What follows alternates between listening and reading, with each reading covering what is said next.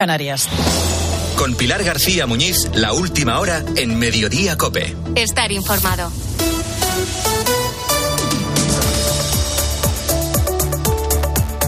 ¿Qué tal? ¿Cómo estás? Muy buenas tardes. Bienvenido, como siempre, a Mediodía Cope. Vox ha registrado ya en el Congreso el texto de moción de censura contra Pedro Sánchez y llega casi tres meses después de que Santiago Abascal anunciara que la iban a presentar. Se registra con las firmas en solitario de los 52 diputados de Vox y la propuesta de candidato de Ramón Tamames, el histórico economista de 89 años, presentado como una alternativa de consenso. Será la sexta moción de censura que se presenta en el Congreso de los Diputados de las anteriores, te recuerdo que solamente una salió adelante, la que desbancó a Mariano Rajoy en junio de 2018 y llevó a Pedro Sánchez a la Moncloa. El resto, las otras cuatro, pues no tuvieron ningún efecto político. Esta pasará también sin pena ni gloria porque no cuenta con ningún apoyo que no sea el de los diputados del partido de Santiago Abascal. Una moción que no va a salir adelante, pero con la que Vox pretende atraer la atención mediática y pretende también frenar el llamado efecto Feijo que ha hecho subir al Partido Popular en las encuestas. Una moción que no va a debilitar al presidente Pedro Sánchez, todo lo contrario, le va a permitir a este desviar la atención de asuntos polémicos como las rebajas de penas por la ley del solo sí es sí o también desviar la atención del caso mediador, una presunta trama de extorsión que afecta a un exdiputado socialista y que ahora mismo está en todos los titulares. Bueno, nadie pone en duda la capacidad del candidato, de Ramón Tamames, una figura conocida y reconocida intelectualmente desde los tiempos de la transición, pero se trata de un debate muy largo, un debate muy intenso, con muchas intervenciones y réplicas, y estamos hablando de un señor de casi 90 años. Es una incógnita saber si Tamames puede acusar su edad y que esto haga mella en su discurso, o, por si el contrario, la experiencia va a ser su mejor aliado. Ahora empieza a correr el calendario. La moción, una vez registrada, tiene que admitirse. El siguiente paso es que se comunique al presidente del Gobierno y a todos los partidos políticos. A partir de ahí se fija la fecha del debate. En el mejor de los casos, deben pasar un mínimo de cinco días desde que se admite a trámite, pero lo cierto es que en la práctica es una decisión de la presidenta del Congreso junto con el presidente del Gobierno. Y esta es otra de las bazas que va a jugar Pedro Sánchez. Puede calcular cuándo le viene mejor la fecha para debatir una moción que no le va a sacar de Moncloa. Una moción que busca hacer ruido, pero que conociendo el resultado de antemano no tiene demasiada emoción. Pues están pasando más cosas destacadas que debes conocer y que te cuenta ya a continuación Ángel Correas. Está pasando, Pilar, que el juzgado de lo penal de Soria ha condenado a un año de cárcel por un delito de malos tratos al hombre que dio una bofetada a su pareja mientras ésta realizaba una emisión en directo a través de la red social TikTok. Además, le prohíbe acercarse a menos de 300 metros de ella. En su sentencia, el juez pone en valor que la víctima anteriormente había recibido dos palizas o que el hombre impuso su dominación sobre su mujer ante las redes sociales. Y hablando de justicia, este lunes ha comenzado la sexta semana de huelga de los letrados de la Administración. Unos 4.300 en toda España cuyos paros han obligado hasta el momento a cancelar más de 200.000 vistas y juicios. Esta tarde a las 4, nueva reunión, una más, con el Ministerio de Justicia para intentar desbloquear esta huelga. Y con un nuevo plantón al rey protagonizado por el presidente de la Generalitat y por la alcaldesa de Barcelona, ha comenzado este lunes en Barcelona el mayor Congreso Nacional de Teléfonos Móviles y uno de los más importantes del mundo. Al margen de la política, la cita congrega a unas 2.000 empresas del sector y durante esta semana se calcula que 80.000 personas pasarán por esta feria, el Mobile World Congress. Y el cardenal Mateo Zuppi, presidente de la Conferencia Episcopal Italiana, ha expresado su profunda tristeza por el naufragio de una embarcación en la región de Calabria que ha costado la vida de al menos 62 personas. El cardenal Zuppi ha recordado que la cuestión de los emigrantes y refugiados debe afrontarse con responsabilidad y humanidad, además de con opciones políticas claras para que nadie se quede solo. Pide también que Europa esté a la altura de sus tradiciones de defensa y acogida a las personas. Y la Santa Sede, por cierto, ha confirmado que el Papa Francisco viajará a Hungría del 28 al 30 de abril. Visitará la capital Budapest. Se cumple así una promesa que tenía pendiente tras haber asistido a la clausura del Congreso Eucarístico Internacional ya en septiembre de 2021. Y en los deportes, José Luis Corrochano. ¿Qué tal? Buenas tardes. Hola Pilar, buenas tardes. Lewandowski se pierde el clásico de Copa. Mala noticia para el Barcelona. Después de la derrota en Almería y antes del partido contra el Real Madrid el jueves en Copa, se ha conocido Elena Condis que está lesionado su delantero Lewandowski.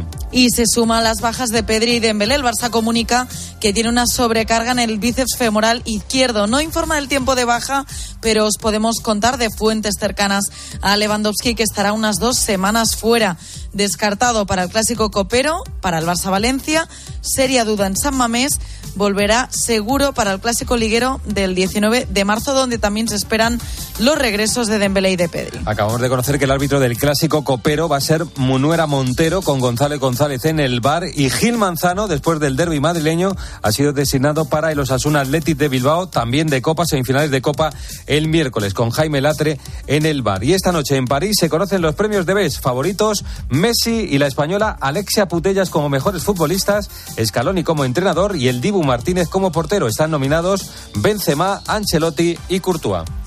Estás en Mediodía Cope.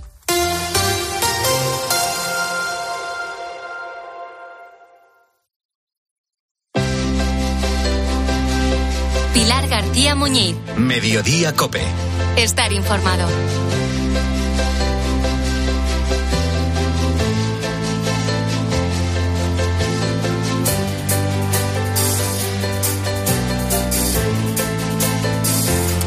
Bueno, pues eh, si no has cobrado tu nómina de febrero todavía puede que te lleves alguna buena sorpresa con las retenciones del IRPF, porque los cálculos para determinar el impuesto sobre la renta en tu salario han sufrido algunos cambios.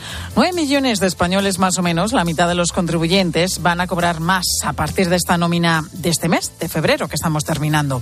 Son los que tienen un sueldo anual de hasta 21.000 euros. La explicación es que la rebaja fiscal, que se aplicaba a todos aquellos que tenían un salario de menos de 18.000 euros se extiende ahora a todos los que ganan por debajo de 21.000. Aunque esta medida entró en vigor el 1 de enero de este año, se le ha dado tiempo a las empresas a que se adapten a estos nuevos cálculos a través de sus programas informáticos, por lo que será ahora en febrero cuando comenzaremos a notarlo. Y de forma más notable, en esta nómina, tal y como explica el secretario general de los técnicos de Hacienda, Gesta, José María Mollinedo. En febrero buena parte de los trabajadores verán recortadas sus mm, retenciones incluso más de lo que será habitual en los meses posteriores porque se va a regularizar dos meses, el de enero y el de febrero a la vez. A este cambio se le suma otro, en este caso con salarios por encima de los 22.000 euros y por debajo de los 28.500. Y es que a determinados trabajadores se les va a aplicar una menor retención en sus nóminas. En este caso, no será una medida que afecte a todos los contribuyentes, sino que tendrán que darse determinadas circunstancias. Se tratan de matrimonios donde haya un solo ingreso o eh, si el otro cónyuge trabaja, que no supere los 1.500 euros anuales. En ese caso, aquellas personas que ingresen hasta 24.500 euros, sin cuando ese matrimonio no tenga hijos, hasta 26.500 si tiene un hijo o hasta 28.500 si tiene dos o más hijos. Es decir, que la primera condición que hay que cumplir es que solamente uno de los cónyuges trabaje y ya en función de las circunstancias familiares y las cuantías de los salarios se les aplicarán menores retenciones. Pongamos que cumplimos las condiciones que cuentan los técnicos de Hacienda. ¿De cuánto dinero menos estamos hablando que nos retendrán en la nómina? Oscilará en el caso de que no tengan hijos entre 100 y 200 euros. Aumenta cuando hay un hijo entre 300 y 400 euros y ya en el caso de tener dos o más hijos para estas familias en tributación conjunta puede tener una rebaja en las retenciones anuales entre 500 y 600 euros. Hablamos de cantidades medias al año que podrían aumentar según las circunstancias familiares de tal forma que, en el mejor de los casos, podrían retenernos hasta 1.014 euros menos en un año. Pero ojo, estamos hablando de menos retenciones, no de una menor tributación. No nos bajan impuestos, vaya. Por lo que cuidado en la declaración de la renta del año que viene.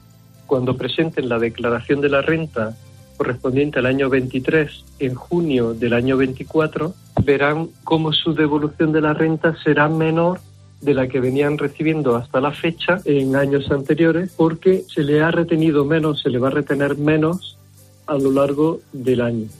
Claro, si nos han retenido menos al mes, esto hace que si nos salía a devolver la cantidad que nos eh, devuelve Hacienda, el próximo año será menor y si nos tocara salir a pagar, pues también tendremos que pagar más. Ya no tendremos ese colchón que era el que en la nómina nos retuvieran de más. En cualquier caso, esta medida, hablamos, no afecta a todos los contribuyentes con ese rango salarial, sino a unos 200.000 más o menos que, según calculan los técnicos de Hacienda, podrían cumplir los requisitos de los que hemos hablado. Así que ya sabes, ahora en febrero, cuando cobres, puede que te lleves una alegría, pero ten en cuenta que será mayor en febrero que en los meses posteriores y sobre todo recuérdalo para el próximo año cuando te toque hacer la declaración que luego vienen las sorpresas.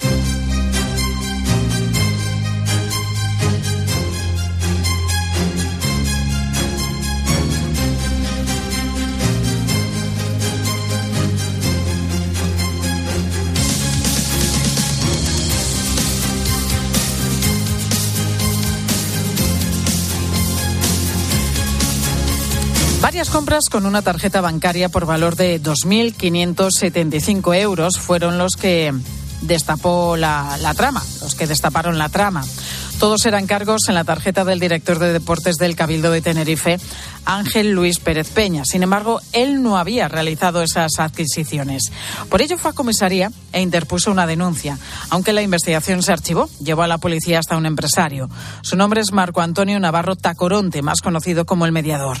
Este hombre, junto con el exdiputado socialista Juan Bernardo Fuentes Curbelo, al que muchos conocían como el Tito Berni, eran los presuntos cabecillas de un caso de plena actualidad y al que parece que le queda todavía un amplio recorrido. Según relata el sumario, su forma de actuar era siempre la misma. Para empezar, pedían a empresarios un peaje económico de 5.000 euros. A cambio, les ofrecían privilegios en materia de contratación pública. También los extorsionaban diciéndoles que si pagaban tendrían trato de favor en las inspecciones y en las ayudas europeas. Se reunían con estos empresarios, la mayoría de ellos pertenecientes al sector de la ganadería. Se reunían en el Congreso de los Diputados o también en la sede de la Guardia Civil de Madrid, ya que uno de los implicados era el general retirado Francisco Espinosa Navas. Buscaban que todo aparentara seriedad y como contraprestaciones, pues también organizaban grandes fiestas en prostíbulos y hoteles con alcohol, con drogas y prostitutas.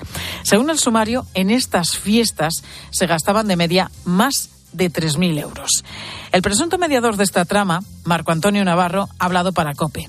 Comenta reuniones con empresarios en las que participaban también diputados, de los que, eso sí, no ha dado nombres. 15, 16. ¿Tú te crees que me voy a poner a mirar mi móvil para ver quién era el diputado por Sevilla, quién era el diputado por Ávila o quién era el diputado por Galicia?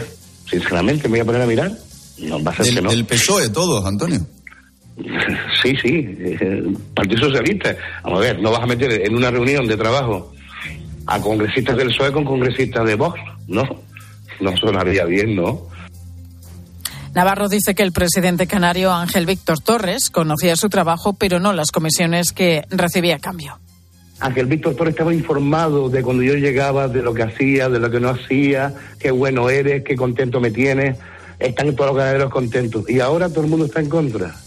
Y hace dos años, señor secretario de TAIC, o asesor personal, impuesto por, por Ángel Víctor Torres en este caso, con el cual todas las tardes se iba a tomar café a Duca.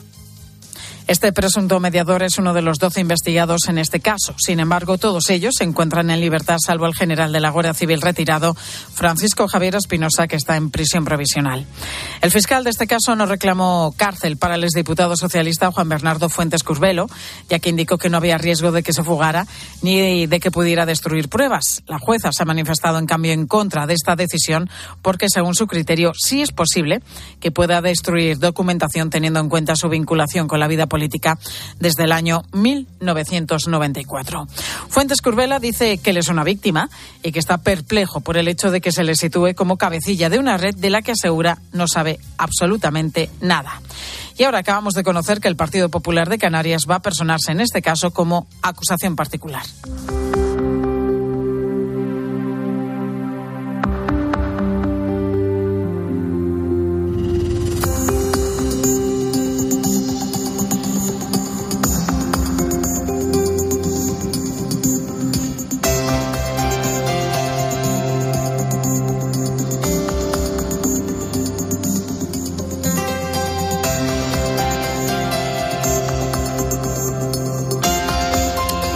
Cómo llevas el día. Allá donde vivas, si estás pasando frío, porque nos encontramos ante unos días gélidos en todo nuestro país. De, de hecho, pues esta noche que hemos pasado ha sido la más fría en lo que llevamos de invierno, tanto que se han superado los 15 grados bajo cero en zonas del Pirineo o también de la provincia de Teruel.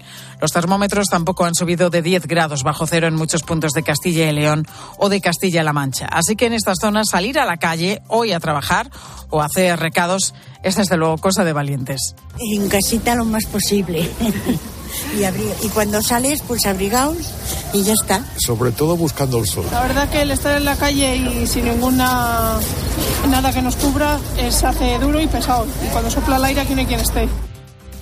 Pues María tiene un puesto de fruta y verdura en plena calle en Valladolid, así que nos cuenta que trabajar tantas horas al raso, pues nos decía, se hace complicado, ¿eh? se hace un pelín cuesta arriba.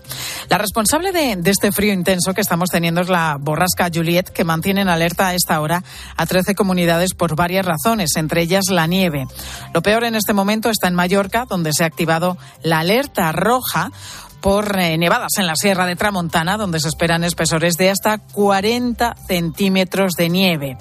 Allí en Mallorca, en esa sierra de la Tramontana, en el santuario de Yuc, ha nevado tan intensamente que tanto las personas que viven allí como los clientes de la hospedería se han quedado, pues eso, se han quedado atrapados por la nieve.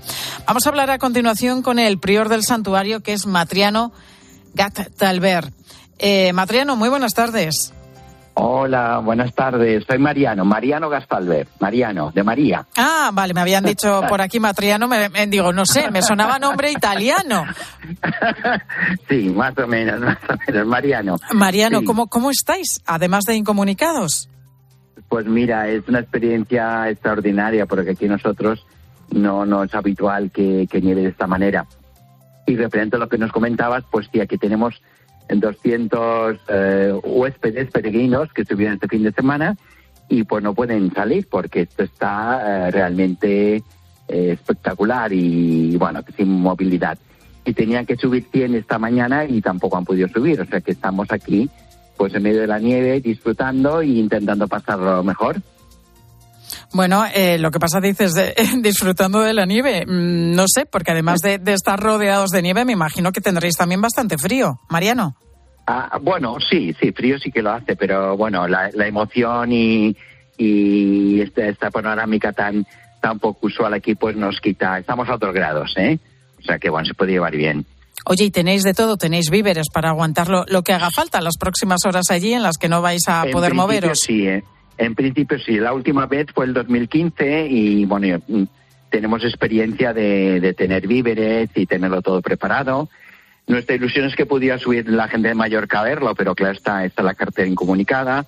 A mí me han tenido que buscar um, en protección civil, han bajado a, a recogerme el pueblo más cercano, pero con mucha dificultad. Porque a mí me ha cogido que estaba en, tuve que bajar pronto a la ciudad y, y, claro, no podía subir. Y bueno, hemos puesto todos los efectivos para que el prior pudiera estar aquí con la comunidad. Eh, nos decías, Mariano, que, que, habéis estado más veces incomunicados, la última vez en 2015. ¿Cuántos días estuvisteis sin poder moveros de allí? 2015. Eh, ahora te lo consulto. ¿Cuántos días estuvimos? Yo creo que tres o cuatro, ¿eh? No muchos más. De todos modos, aquí incomunicados, incomunicados es un decir porque las poblaciones están cercanas y el sistema de protección civil funciona muy bien. Entonces, también tenemos máquinas quitanieves y bueno, tampoco no, no es tan grave aquí. ¿Pero podéis salir o no podéis moveros del santuario? Eh, nos podemos mover por el santuario, ¿eh? cuesta, porque más o menos hay un palmo de nieve, ahora no deja de, de nevar y entonces, bueno, el santuario es muy grande, hay muchos espacios, hay, hay peregrinos que están aquí, están paseando, haciendo fotos y bueno, no, no, no, no es una situación grave en absoluto. Oye, ¿qué os dicen precisamente eso los peregrinos, los clientes ante esta situación que, que, se han encontrado? No sé si contaban con, con que iban a pasar unos días de tantísima sí, nieve allí sí. en Mallorca. Sí, yo ahora, ahora mismo me he cruzado con uno en el pasillo, yo hacía fotos con el móvil y, y bueno, encantado. Yo había subido, subía para esto y, y, al final lo hemos conseguido, porque Claro, en Mallorca el estar en medio de la nieve no es usual. Y el poder subir y, y estar disfrutando con ella, pues menos aún. Y entonces ya este fin de semana había subido bastantes peregrinos porque ya sabíamos que probablemente ocurriría esto. Y bueno, están encantados. Bueno, hace un mes creo que también tuvisteis una nevada importante, ¿no, Mariano? Eh, exactamente, justo hace un mes, lo que pasa es que duró muy poco tiempo, fue una noche, fue unas cuantas horas y no cuajó, estaba todo blanquito, pero no había esta dificultad. Claro, es que es curioso, porque hoy mirando el mapa de, alertas de la EMED vemos que, sí, que hay alertas por intensas nevadas en varios puntos de España, pero es que la alerta roja se concentra allí donde estáis vosotros, en la Sierra de Tramontana, en la isla de Mallorca, que a priori pues habrá gente que diga, bueno, pero es que nieva en una isla. Bueno, en Mallorca nieva todos los años. Exactamente, en la Sierra de Tramontana suele nevar, pero claro, no, no, no baja al, a los lugares donde hay población. Siempre las montañas están como llenas de azúcar, ¿eh? pero no hay problema. La gente sube a las montañas, dejan los coches aparcados y, y bueno, es un día de excursión. Pero lo que está haciendo ahora, no, ahora ya no se puede subir, o sea, las carreteras están ya cortadas y los que están aquí pues llegaron ayer, ya te digo.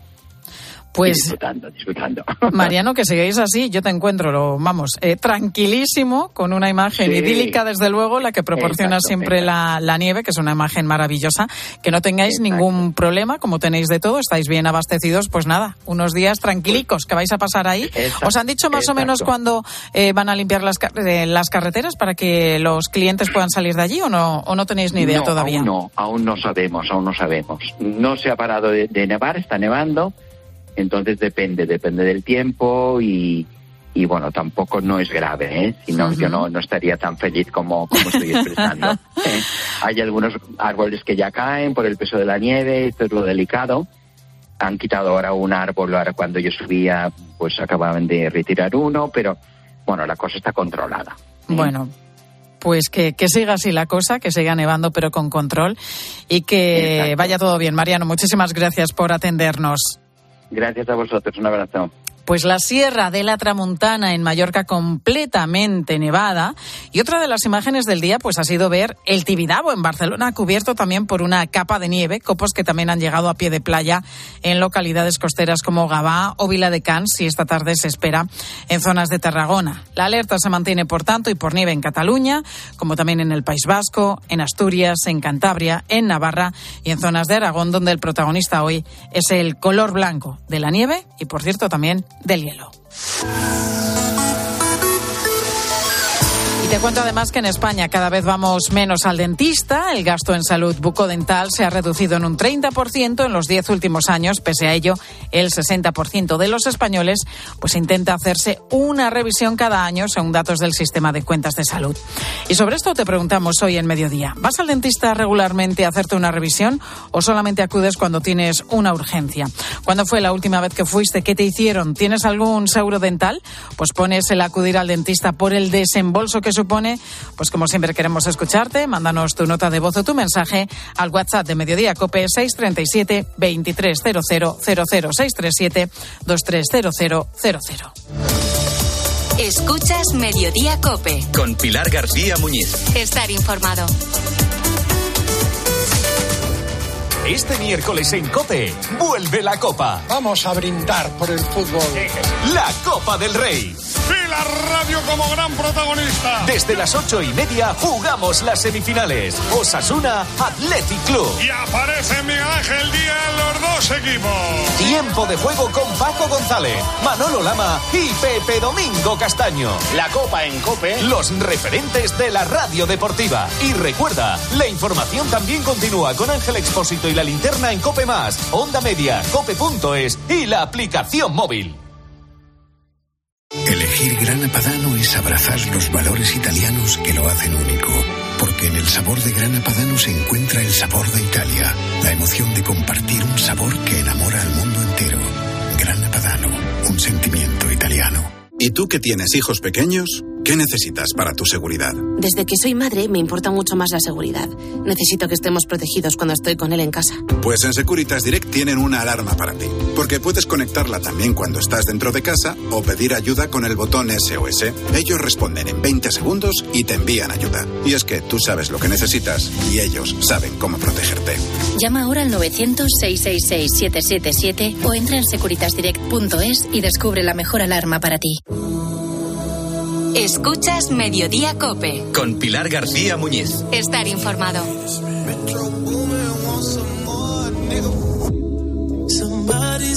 saw you.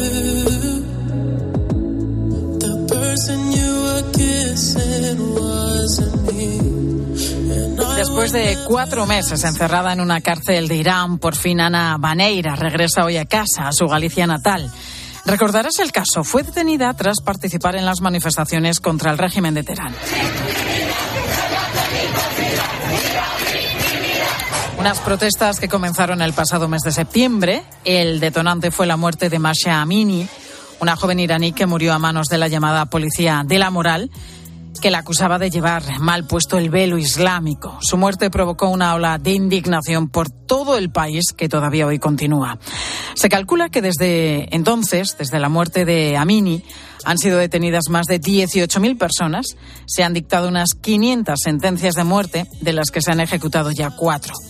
Desde que se conoció la noticia de la detención de la española Ana Baneira, el Ministerio de Asuntos Exteriores inició las negociaciones para liberar a la joven gallega, que ahora tiene 24 años. Esa misión ha tenido éxito cuatro meses después, como ha explicado el propio ministro José Manuel Álvarez. Se la liberó ayer, pero no hemos querido hacerlo público hasta que su avión efectivamente despegara de Teherán. Yo pude hablar con ella, ha estado en todo momento desde su liberación acompañada por el embajador. Estaba bien, yo la pregunté cómo estaba, la habían podido visitar el embajador ya en otras ocasiones durante su retención. Ana Baneira era un rostro desconocido hasta que sufrió posiblemente el capítulo más complicado de su vida. Ana es natural de A Coruña y cuando cumplió la mayoría de edad, con 18 años, comenzó a viajar por el mundo, sola y con un objetivo, ayudar a las personas necesitadas. Ese ánimo de entrega a los demás es lo que le ha llevado a colaborar con Cáritas, donde la conocen muy bien y saben además de su fuerza, de su valentía, de su coraje. Pilar Farjas es la directora interparroquial de Cáritas allí en esa provincia, en A Coruña.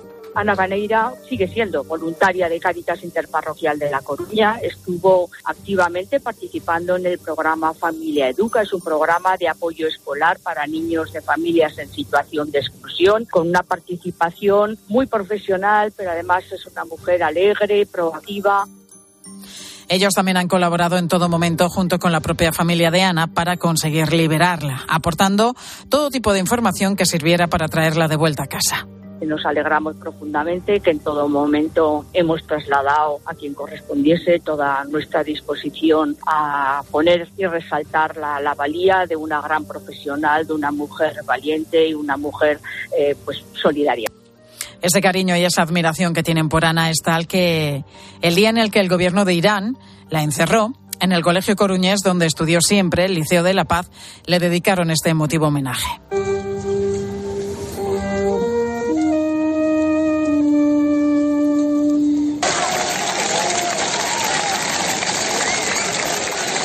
En los próximos días, Ana y su familia atenderán a los medios de comunicación para explicar cómo han sido estos cuatro meses de sufrimiento encerrada en una cárcel iraní de manera injusta.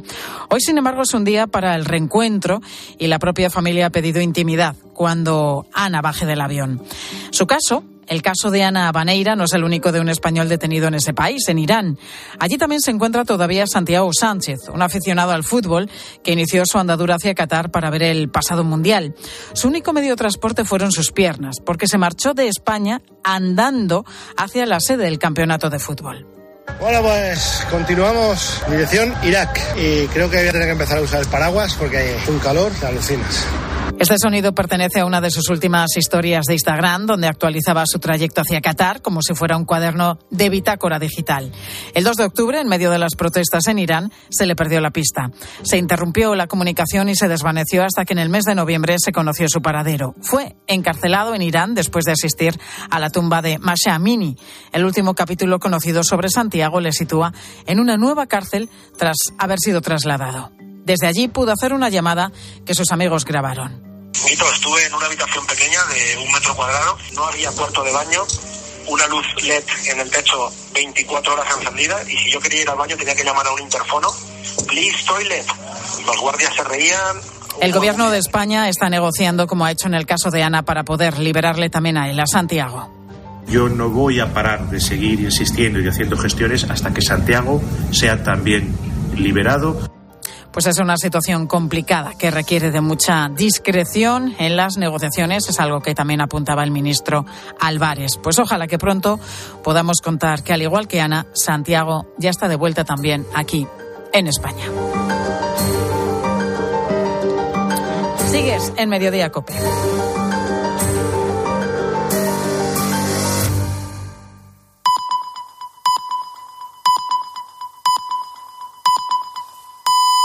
Es la una y media, las doce y media en Canarias.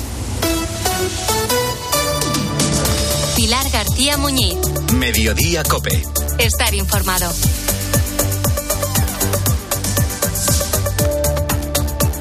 Pues a esta hora actualizamos la información en mediodía, lunes, que pasa por nieve en el norte de la península, pero sobre todo por ese frío polar que se nota en buena parte de España y cuyo responsable es una masa de aire gélida procedente de Europa del Este. La borrasca Juliet, que nos va a acompañar hasta el miércoles y que ha provocado que la pasada noche pues haya sido la más fría de todo el invierno.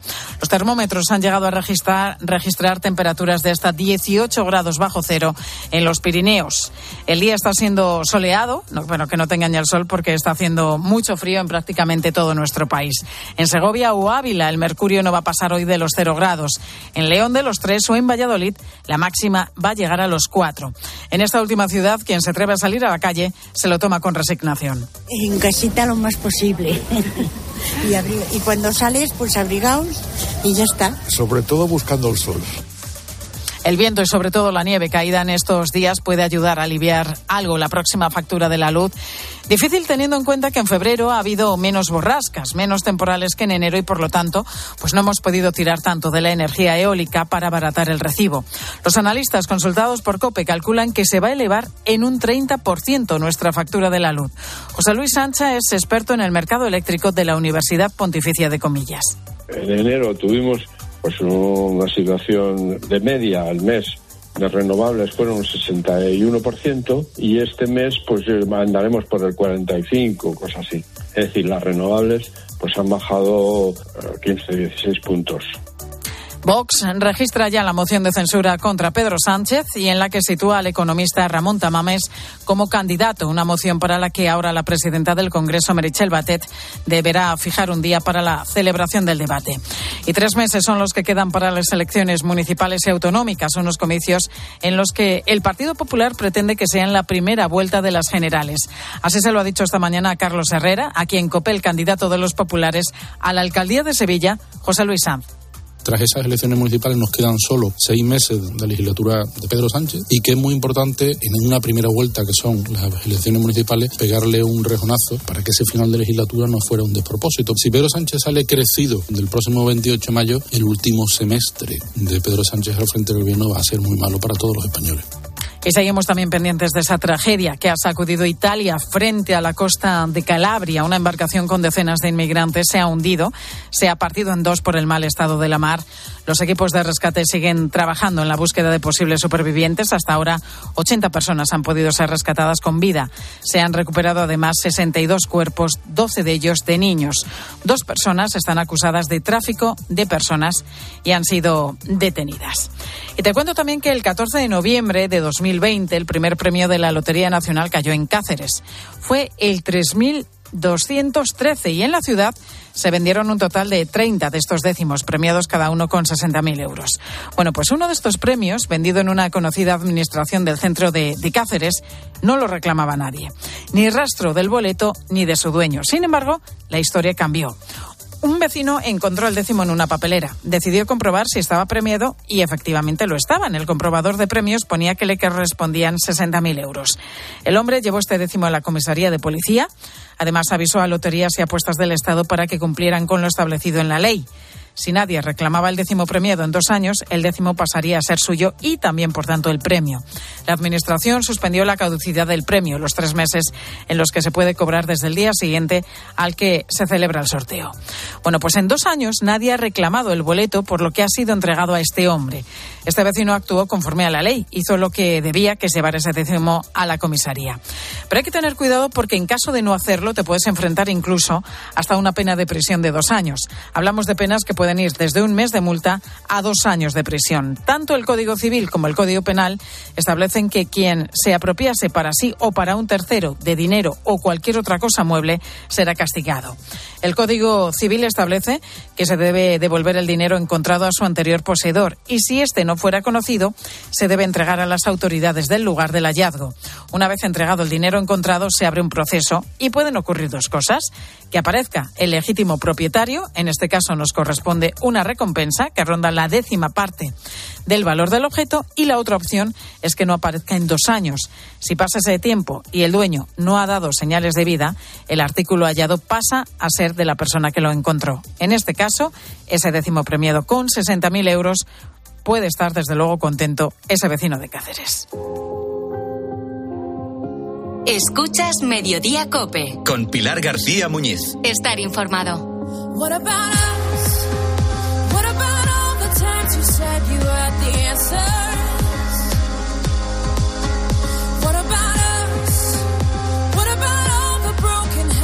Quiero que nos vayamos durante unos minutos a Sevilla. Allí dos amigos han creado una colección de cartas coleccionables que están eh, pues despertando muchísimo furor entre los pequeños de la casa y también entre los más mayores. Se trata de una colección sobre la Semana Santa de la capital hispalense. Tengo, tengo, repe, repe, repe. Cambio el Cristo de la Saltación por... Bueno, seguro que te suena esta escena, ¿eh? la de cambiar cromos o cartas en la puerta del colegio o en un parque. Pues en este caso se trata de la quedada que tiene lugar todos los sábados en las puertas de las hermandades de Sevilla, a las que acuden cientos de personas para cambiar esos cromos, esas cartas de esta colección.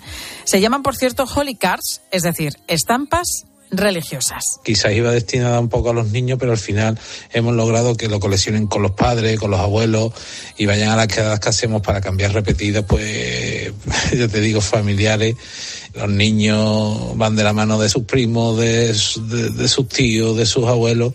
Pues lo cuenta uno de sus creadores, Juan Carlos. Hace unos meses, él y un amigo Javier, con el que ya tenía otros negocios en común, se pusieron manos a la obra y crearon esta colección de 558 cartas. Las últimas 18 tienen una característica especial. Están dedicadas al Santo Entierro Grande de este sábado santo, una procesión que se organiza de forma extraordinaria en este 2023 por los 775 años de la vuelta del cristianismo a Sevilla. Cada hermandad tiene nueve cromos distintos en su página. El primero siempre común es el escudo de las hermandades y bueno, también tiene la iglesia y, las túnicas de los nazarenos y después pues bueno, pues se compone de primeros planos de las imágenes de los titulares, algunos de los pasos y algún detalle característico de esa hermandad. Las Holy Cards vienen además con un código QR en la parte de atrás de la carta, con el que se puede acceder a una información más completa sobre las imágenes y las iglesias. Y la acogida del público sevillano pues ha ido mucho más allá de cualquier previsión. De hecho, sus creadores creían que en el mejor de los casos pondría, podrían vender en tres o cuatro meses los 10.000 álbumes que tenían impresos, pero se agotaron en menos de dos semanas, así que han tenido que imprimir otros 10.000. En algunas tiendas de Sevilla aseguran que por cada niño que se acerca preguntando por estampitas de fútbol, como se dice allí en la ciudad, van otros 10 preguntando por estas Holy Cards veíamos que tras dos años de pandemia nuestros propios hijos pues estaban un poquito desconectados de, de, lo que era el día a día de las hermandades y estaban coleccionando en ese momento las niñas las estampas de Pokémon y los niños de fútbol y, y pensábamos que era una manera muy fácil de llegar a, a ellos. Pues un proyecto, el de las Holy Cars, que Juan Carlos y su socio han tardado en desarrollar solo cuatro meses, el tiempo necesario para negociar con las hermandades e investigar quiénes podían imprimirles los álbumes y los 10 millones de cromos que ya están a la venta en los kioscos de la ciudad y en su página web el artículo estrella de nuestro catálogo es el, juego Sevilla Cofrade. Cada jugador tiene una ficha, que la ficha es un nazareno, y tiene que elegir una iglesia para realizar la estación de penitencia hasta la catedral y volver de nuevo a su iglesia. Según la iglesia que elija, tendrá un recorrido, un itinerario hasta la catedral u otro. Porque hay iglesias en la zona de la Macarena, en Triana, por el centro. Bueno, las Holy Cars no son la única colección que está a la venta en la ciudad de Sevilla, porque escuchábamos también este trivial del que vamos a hablar a continuación. Manu Torralba, muy buenas tardes. Hola Pilar, ¿qué tal? Bueno, existe Manu todo un catálogo de artículos cofrades como el que ofrecen Pablo y Rosa. Ellos llevan desde 2011 creando y distribuyendo sus propios juegos bajo la marca Cañete. Bueno, entre todos ellos destaca este trivial del que escuchábamos hablar, el trivial cofrade que vaya por su segunda edición y que tiene cuatro categorías de preguntas, que son historia, curiosidades, imágenes y música. En esta, en esta última, la de música, pues puede que tengas eh, que escuchar el extracto de una marcha y decir cuál es su nombre. El juego tiene 1500 preguntas y atención, porque Pilar, si los dados cambian, eh, si, es que son los dados los que marcan la, la situación meteorológica y si la cambian, pues y hay lluvia, tu paso de Semana Santa no puede salir del templo. Como ocurre Claro. en la realidad, que siempre pendientes en la Semana Sí, sí, Santa sí, de la lluvia y cuántas veces, ¿no? Qué angustia. Cuántas procesiones ha aguado la lluvia, en- no solamente en Sevilla, por todo nuestro país.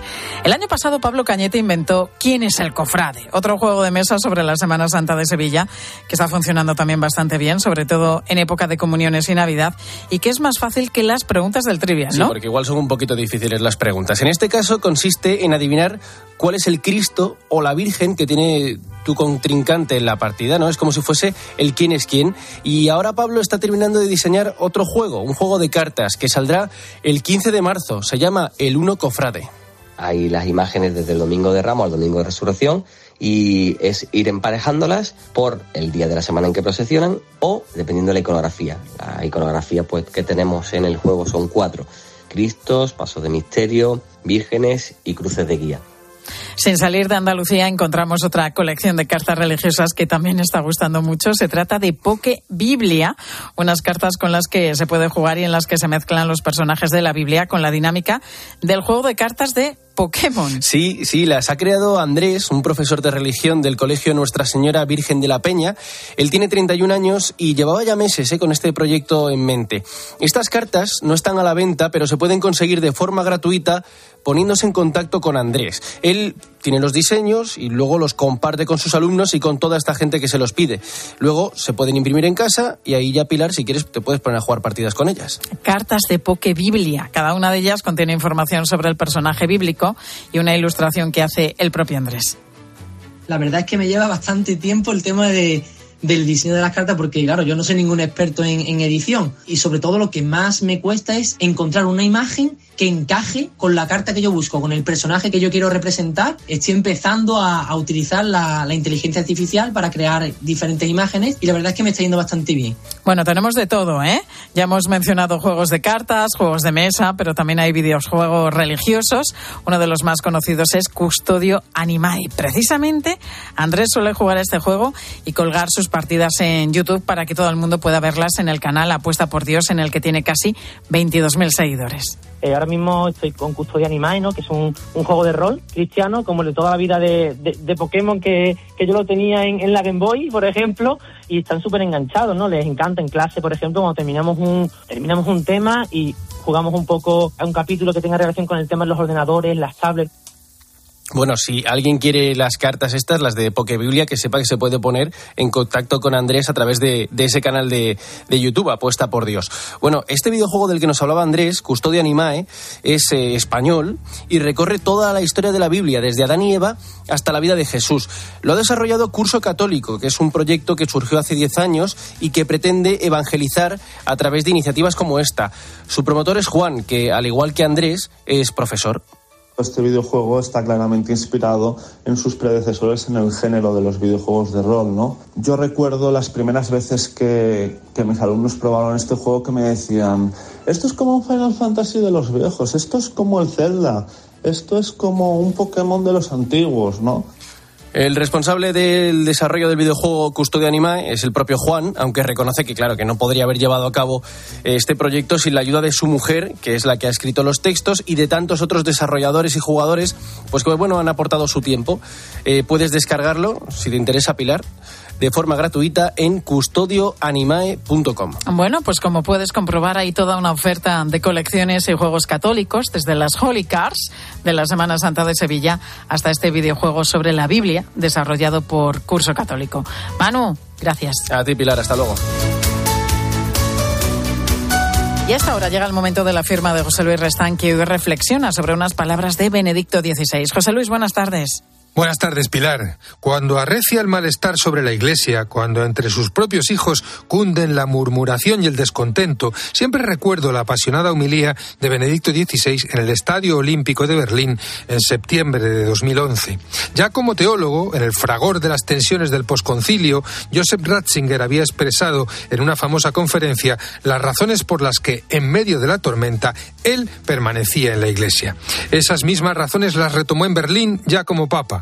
Cuando Jesús dice yo soy la vid, vosotros los sarmientos, no describe una relación simbólica, sino casi un pertenecer a Jesucristo en sentido biológico.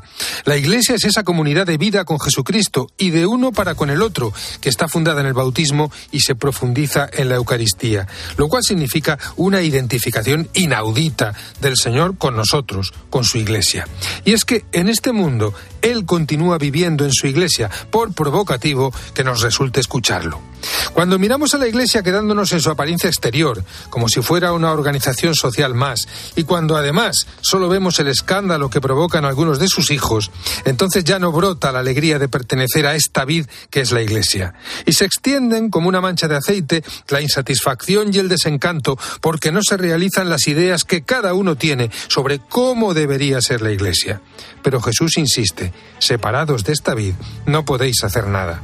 Tenemos que tomar una decisión al respecto, retó entonces Benedicto XVI a quienes le escuchaban. Solo en esta comunidad estamos unidos a Cristo y con Él resistimos a las tempestades y prevalece la alegría. Ojalá podamos seguir cantando, como lo han hecho generaciones de católicos, esto que recordó el Papa bajo el cielo de Berlín. Doy gracias al Señor porque inmerecidamente me ha llamado a su iglesia. En España cada vez vamos menos al dentista. El gasto en salud bucodental se ha reducido en un 30% en los últimos 10 años. Pese a ello, el 60% de los españoles intenta hacerse una revisión cada año, según datos del sistema de cuentas de salud. Y sobre eso te estamos preguntando hoy en mediodía. ¿Vas al dentista regularmente a hacerte, por lo menos como decíamos, una revisión al año o solo acudes cuando tienes una urgencia? ¿Cuándo fue la última vez que fuiste? ¿Qué te hicieron? ¿Tienes algún seguro dental? Pues pones el acudir al dentista por el desembolso que supone, pues como siempre queremos escucharte, nos puedes mandar tu nota de voz o tu mensaje al WhatsApp de Mediodía Cope, que te voy a recordar cuál es, al 637 230000 637 230000.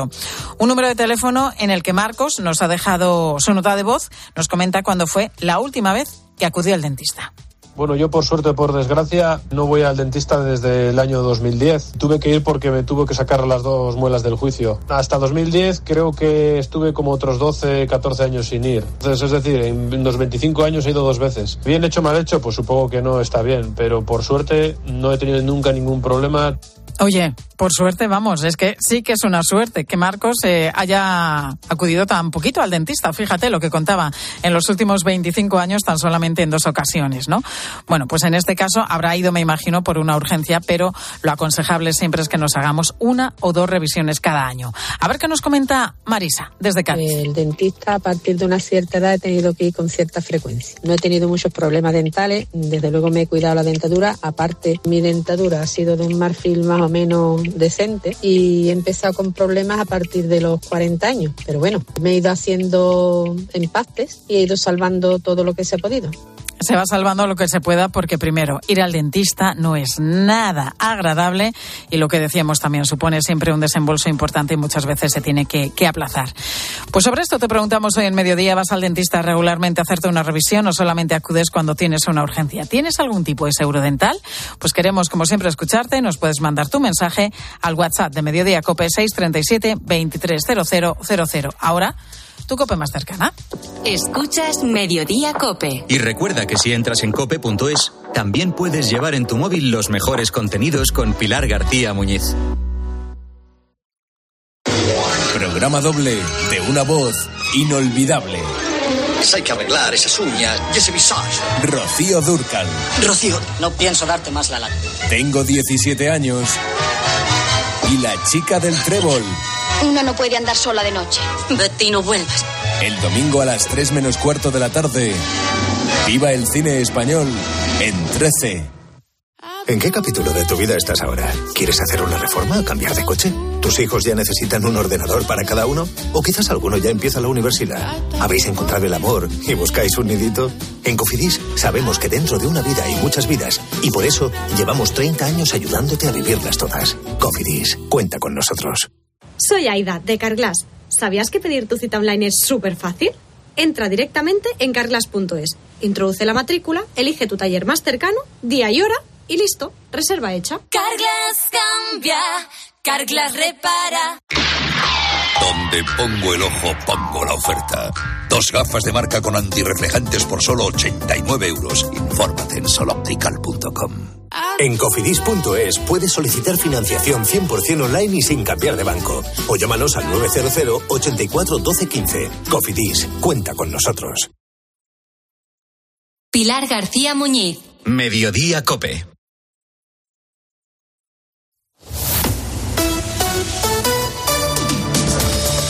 Cope Madrid. Estar informado.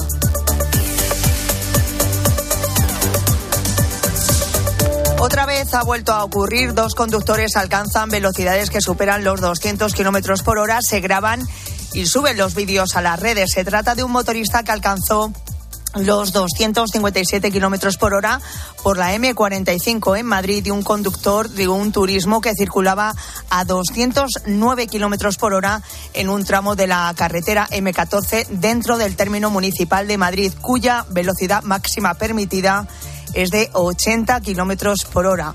La Guardia Civil les está investigando, pero tú sabes a qué multas se enfrentan. Enseguida te lo desvelo. Soy Mónica Álvarez, estás escuchando Mediodía Cope Madrid. No dejamos de hablar de coches porque es momento ahora de acercarnos a la Dirección General de Tráfico. Y ahí está Alejandro Martín, ¿qué tal? Buenas tardes.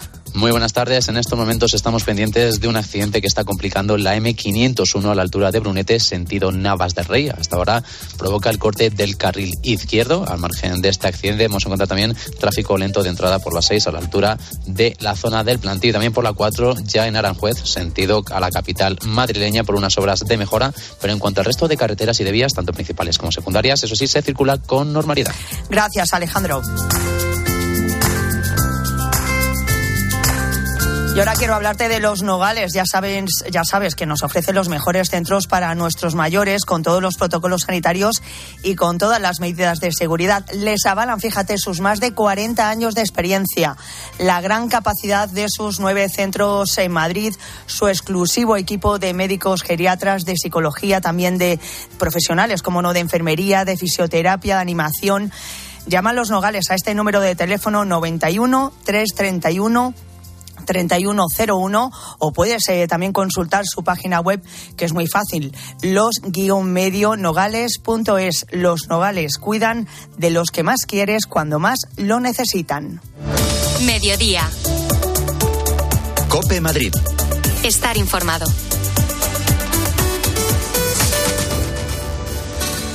En Alcampo queremos que disfrutes del sabor de los más ricos y saludables productos locales. Llévate hasta el 27 de febrero queso añejo de leche cruda de oveja Campo Real a solo 18,90 el kilo. Ya sabes, es de nuestra comunidad. En tu hipermercado Alcampo.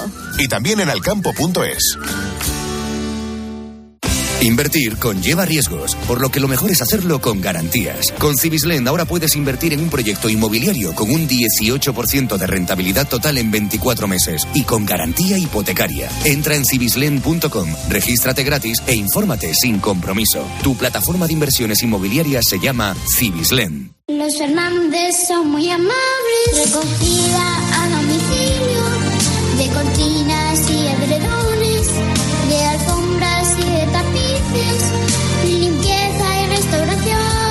91 308 5000. Los Fernández son muy amables. Aprovecha el sol de cada día. ¿Sabes cómo? Instalando paneles solares en tu vivienda o negocio con Feni Energía. Nuestros agentes energéticos te ofrecen asesoramiento, un estudio detallado de la instalación y te ayudan con la financiación y subvenciones. Produce tu propia energía y almacena los excedentes de producción con tu monedero solar. No esperes más, entra en fenienergia.es y recibe una oferta personalizada.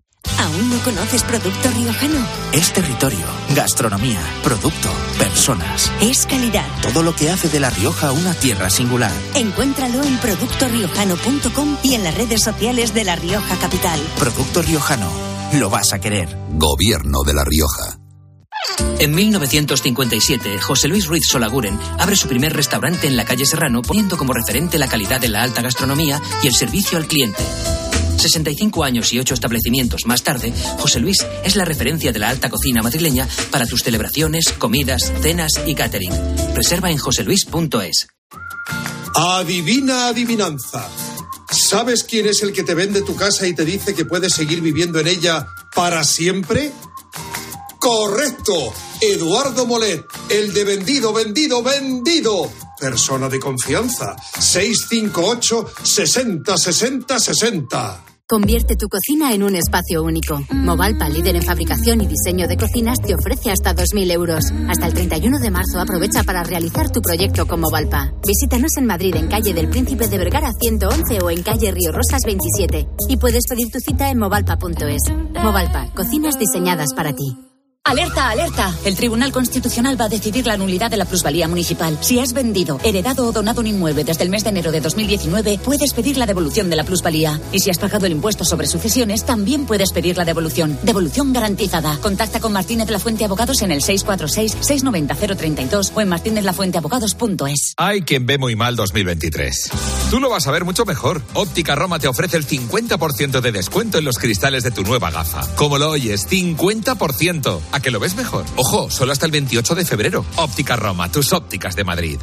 Te digo que tengo el cielo ganado. Nacho, ya sé que estás aprendiendo a cocinar, pero esto es insufrible. No hay quien se coma nada, o crudo o quemado. Y además, dejas la cocina que no hay quien entre. Cariño, yo lo que necesito es inspiración. Vámonos, yo invito a Trapallada, cocina gallega, gallega de verdad. Paseo de las Acacias 12 junto a Embajadores.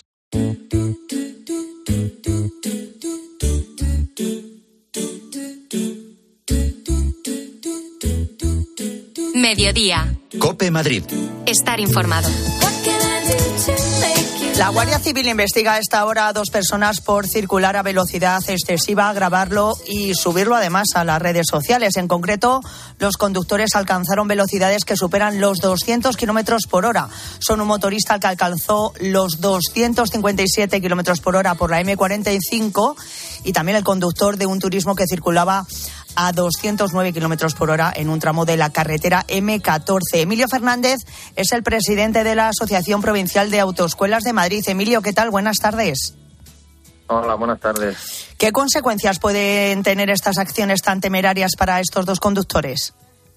Pues mira, por la ley de social implica una infracción muy grave con una multa de hasta 600 euros y una retracción de puntos de 6 puntos. Pero también se puede considerar código penal. También se puede considerar delito que está tipificado en el Código Penal, en los artículos 379, 380 y 381. Ajá. Eh, y lo de subirlo a las redes, que es lo que más eh, nos llama la atención, ¿también agrava el delito? Sí, efectivamente, si lo sube a las redes, pues ya no estamos hablando ya de una infracción, ya sería un delito y se pueden aplicar tanto el artículo 380 del Código Penal como el 361. ¿Y qué, qué consecuencias tendría eso para ellos? Pues en las consecuencias ya implica prisión de hasta seis meses, dos años, si estamos hablando del artículo 380. Puede implicar también una multa, una multa y una privación del permiso de conducir de uno a seis años, como máximo. Ujú. Que no está nada mal. Emilio, además, eh, nos llama mucho la atención, eh, creo que ha sido el motorista que cuando ha subido ese vídeo a las redes sociales, eh, bueno, pues se- podía leer la vida es corta, hazla aún más corta todavía. En fin, esto, esto me imagino que todavía agravará más la situación, ¿no? Pues efectivamente, la agrava mucho más porque se le puede aplicar directamente el artículo 381 del Código Penal, puesto que hace referencia al desprecio por la vida de los demás. Y si verdaderamente es con manifiesta desprecio por la vida de los demás, si se realiza la conducta descrita, pues puede llegar hasta 10 años de privación de permiso de conducir y hasta 5 años de, de- de prisión. Emilio, ¿estas infracciones, eh, por tu experiencia, son más frecuentes de lo que nos creemos? Sí, actualmente sí es frecuente, debido a que en las redes sociales pues puede, son, son normalmente jóvenes y las redes sociales pues quieren seguidores. Y esta es una manera de conseguir seguidores tanto en TikTok como Instagram y otro tipo de redes sociales. Claro, lo que buscan es al final protagonismo, ¿no? Efectivamente. Pues fíjate cómo les puede salir, ¿no? La, la gracia. Puede salir la broma muy, muy, muy, muy. Pero no solo ellos, eh, sino que lo que supone, lo que implica para los demás en El riesgo de- de. De que sí, de que sí. Emilio Fernández, presidente de la Asociación Provincial de Autoescuelas de Madrid, muchas gracias por aclararnos todas estas dudas. Gracias. Nada, un placer. Hasta otro día. Muchas gracias. En fin, bueno, seguimos con más cosas en Mediodía Cope ahora ya de la mano de Pilar García Muñiz.